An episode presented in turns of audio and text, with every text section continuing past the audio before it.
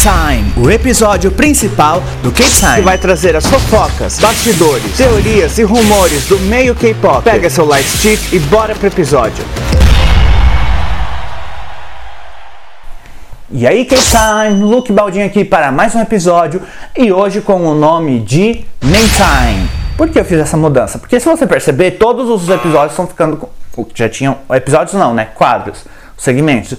Dois já tinham o nome em inglês, o terceiro segmento que estava com o nome em português eu mudei para inglês para ficar padrãozinho, padrãozudo.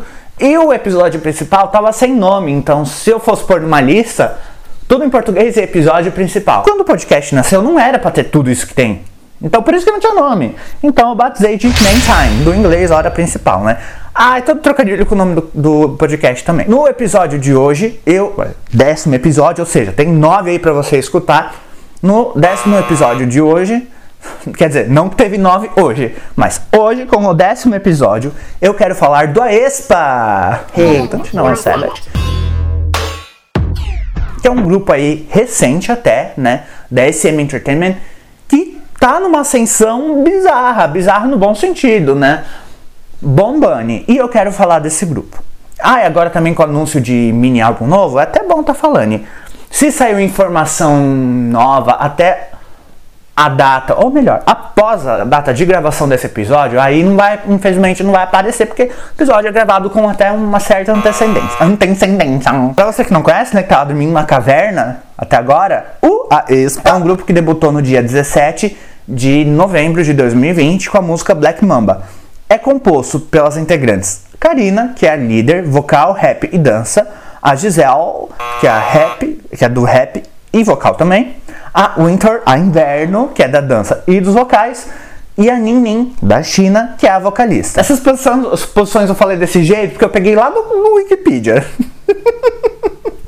Aí, eh, pra né, eu não, não ficar tão descredibilizado, daí eu, né, não sei se é verdade, coloquei desse jeito.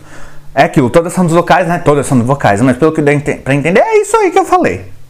Então, como eu já mencionei ali, né? Esse grupo é da SM Entertainment, mas ela aqui no Ocidente, ela tá sendo o grupo, né? Tá sendo distribuído pela Warner. Então, né? Nome forte aí. A Universal com Blackpink, a Warner com a a Expa e a Sony, se eu não me engano, com Twice e ITZY. Aí vamos, já vou dar a minha, falar mais opinativamente, agora só vou dar aqui a parte técnica que eu fiz as anotações. Aí com músicas, né, os principais, os principais, né, os destaques, a gente tem, hum, olha, a gente tem Black Mamba de 2020. Aí em 2021 a gente teve Forever, Next Level, que foi tipo, se Black, Black Mamba já colocou elas numa posição boa, o Next Level só veio tipo dar mais destaque para elas ainda. E no fim do ano a gente teve um retorno especial com Dreams Come True. E agora para 2022, recentemente a gente teve Illusion lançado e tá para vir aí, né, pro mês de junho, as músicas referentes ao segundo mini álbum delas, o Girls. E ainda em 2022 também, a gente teve no palco principal, dia 23 de abril, a apresentação delas, né, que elas fizeram ali uma apresentação até que curta com os principais singles dela, delas, né?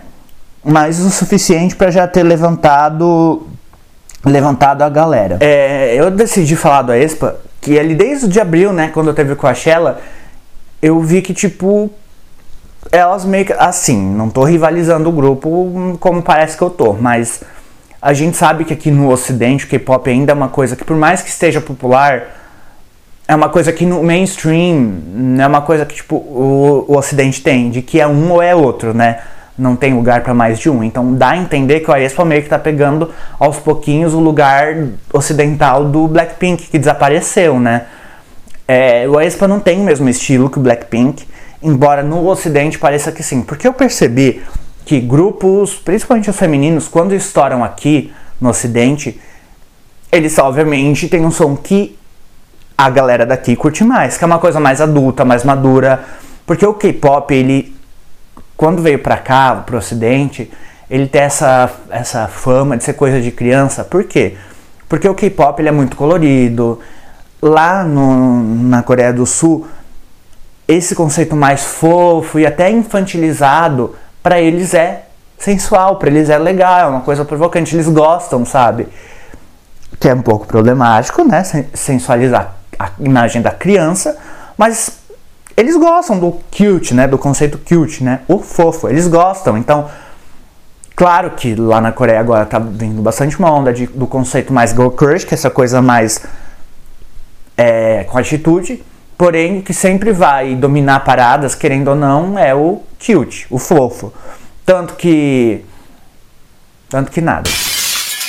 Então, quando os grupos vêm pra cá, né, os que mais conseguem hitar, digamos assim, são aqueles que estão numa era ou num conceito ou que fazem só o girl crush, beleza?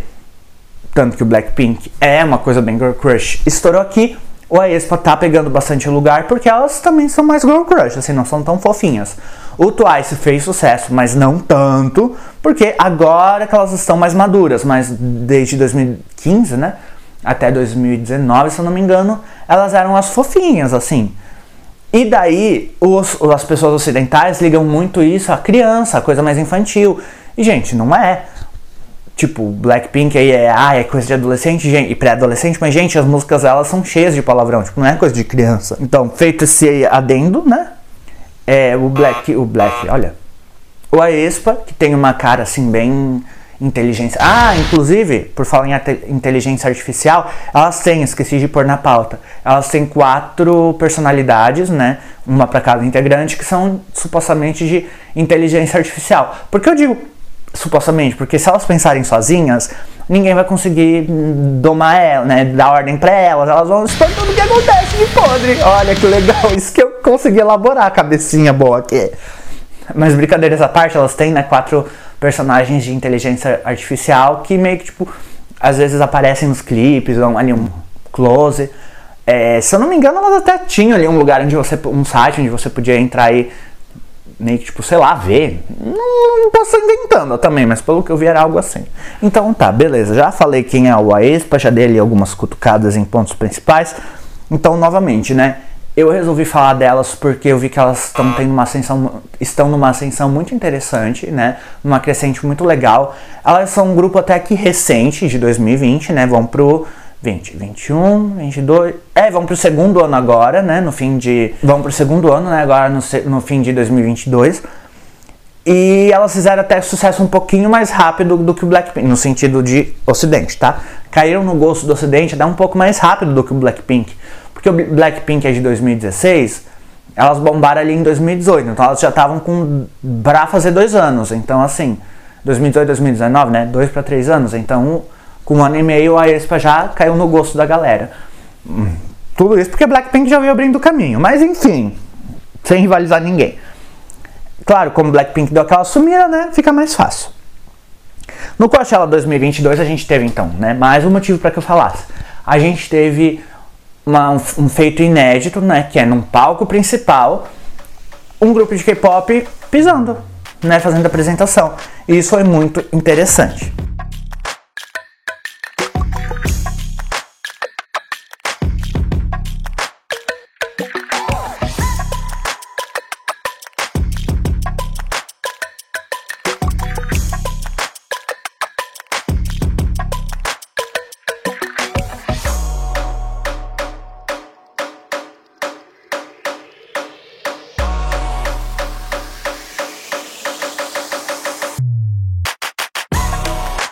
As músicas do Aespa, elas não são tão fofinhas, elas não são K-popzinho raiz, que é aquela coisa chuchuzinho, melzinho, papinha. Não.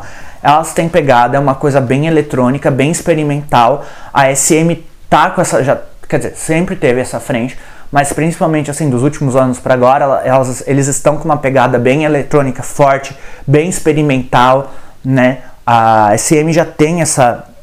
essa mentalidade de transformar realmente o K-pop num produto, né? Acho que foi, foi uma das primeiras gravadoras aí e que emplacou muitos grupos fortes desde o final dos anos 90 para agora. Então, assim, o Aespa, eu acho que tipo tem uma coisa que o FX tinha muito, o FX também da SM, que é o experimental, né? Um eletrônico aí bem forte, só que tipo não é que não é comercial, mas tu vê ali que é meio que fora da curva, tá ligado? Yo! Mas sabe, é, Black Mamba não tem tanto isso, é uma música tipo que tem, obviamente, já a cara do Expa.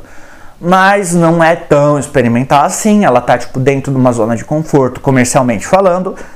Aí a gente vem Forever, nunca escutei, desculpe. Pra mim nem sei porque tá aqui. Aí a gente veio com Next Level, que na verdade ela é uma regravação da música chamada Next Level, feita pro filme Velozes e Furiosos 8 ou 9, não lembro com certeza, acho que é o 9. Só que daí adicionaram umas partes que não tinha na música original. Inclusive, a SM tem muito de fazer isso, pegar a música ocidental e transformar em singles para os grupos deles, né? É, principalmente dos grupos femininos que eu, que eu mais lembro.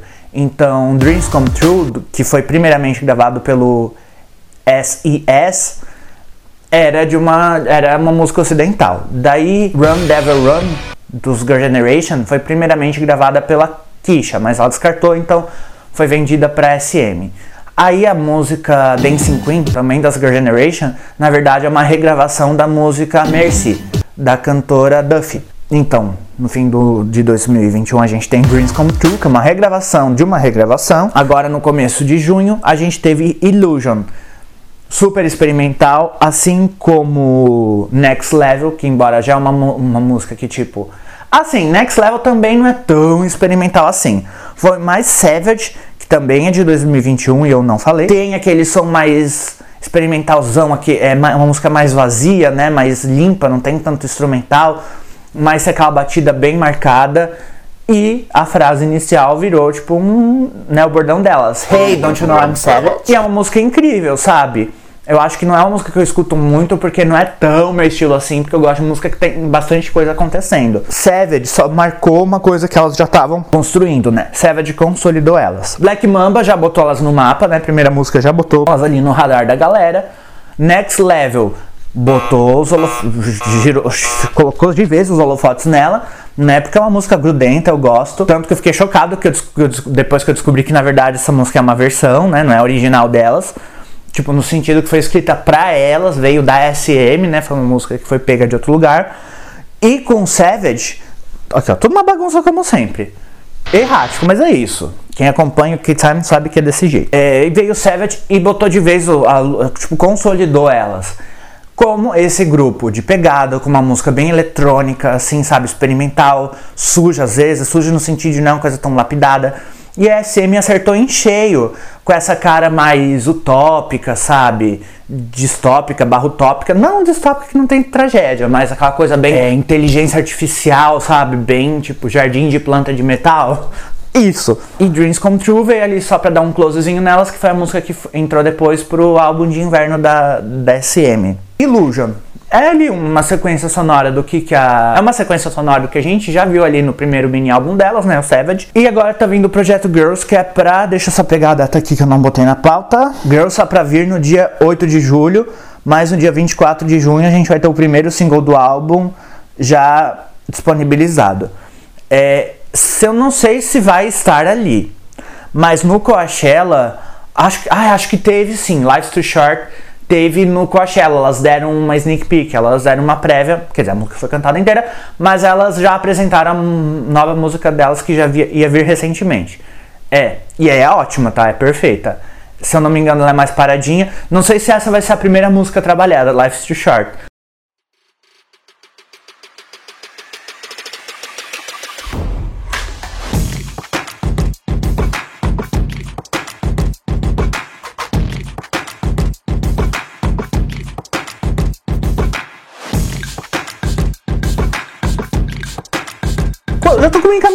Hoje não tinha muito o que fazer. Falar aqui, eu só queria realmente pôr um Aespa no episódio principal, porque eu gosto muito desse grupo. E assim, eu acho que o Aespa tá nessa, nesse destaque de novo, porque, claro, o Girl Crush tá muito em, muito em evidência lá na Coreia do Sul, né? A era do Girl Crush. Apesar de que eu não acho o Aespa tão Girl Crush assim. Tipo, eu acho uma música como né, um som mais adulto, assim, não é? Mas aquela coisa mais fofinha que o que a Coreia do Sul tanto produz no, no, quesito de entretenimento. Eu acho que tipo a Expa conseguiu também esse destaque nos, uh, nos Estados Unidos e depois no resto do mundo, Porque é aquele som que, a, que o Ocidente consome numa boa, sabe? É, tem sim o, o rolê K-pop ali, tipo, você ouve a estrutura do K-pop e é isso, sabe? Ah, ainda tentaram criar uma rivalidade do, do ITZY com a ESPA, né? Ambos os grupos da quarta geração, o ITZY um pouquinho mais velho ali, do começo de 2019 e o Expo, como já falei, do fim de 2020. Assim, a verdade é que não existe rivalidade entre elas de verdade. Até porque, tipo, mesmo que elas fossem do mesmo segmento, assim, tipo, as duas têm, os dois grupos têm a mesma proposta. Tipo, eu acho que é raro ver assim grupos. Seu dia. Acho que quando as, os membros. Eu acho que quando rola essas informações de que, tipo, os membros de grupos diferentes são amigos, né? Tem uma boa relação, não tem por que os fãs rivalizarem. Eu acho que tipo isso é só pra perder tempo, sabe? Essa galera aí que fica criando rixa e distribuindo hate tem que arrumar um trabalho, como eu já disse outras vezes, arrumar uma pia louça de suja para lavar e passar uma vassoura e um pano úmido num piso sujo, entendeu? Ir fazer a lição de casa, entrar numa faculdade, prestar um vestibular, arrumar um emprego, cuidar da sua vida, entendeu? Se as próprias garotas do grupo não tem nada uma contra a outra, e mesmo que tivesse, fã não tem que comprar briga de ninguém. Ninguém tem que comprar briga de ninguém, na verdade. E o ITZY e o Aespa tem segmentos diferentes, né? O It é músicas mais agora que tá cantando outros temas, mas a maioria das músicas são sobre autoestima, né, amar a si mesmo, é aquela pegada somos as diferentonas, por mais que a gente sabe que tipo é um bando de padrãozinha, mas enfim, é as diferentonas, né, as camaleoas do K-pop, como diriam fãs sobre o Tiara, e o Aespa é aquela coisa mais experimental, a inteligência artificial, futurista, sabe? Aquela coisa metalizada. E super funcionou, sabe? Então eu acho que esse que é um motivo pelo Aespa estar tá fazendo bastante sucesso no mundo. Porque lá na Coreia é um estilo que está em evidência, né? Coisa mais madura. E aqui no Ocidente é o que os ocidentais gostam de ouvir, sabe? Aquela coisa eletronicona, bem adulta, sabe? E assim, tipo, acho que isso é um, é um passo importante pro K-pop. Mostrar que, tipo, o som experimental também tem lugar né? É, eu acho que a tendência agora é o Aespa se consolidar aqui no Ocidente, assim como o Blackpink conseguiu fazer, mesmo não lançando muita coisa. Eu acho que para para o Ocidente tá pedindo para voltar é porque já está se consolidando, se não consolidou.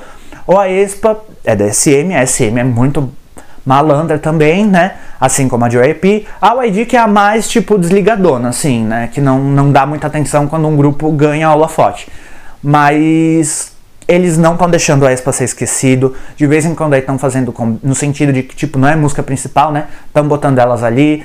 Então, assim, eu acho que a tendência é a Espa se consolidar, ser um grupo que dure, assim como era para acontecer com o FX, mas não aconteceu, né? Teve também toda a tragédia envolvendo a Sully do FX, né? Que eu não vou falar. É, mas se você quiser pesquisar, né? Ela cometeu. E assim, chocou o meio do K-pop, começou também desde aquele tempo que aconteceu até agora, a levantar outras levantar questões que tipo mostram o lado obscuro do K-pop, inclusive quero falar aqui um dia.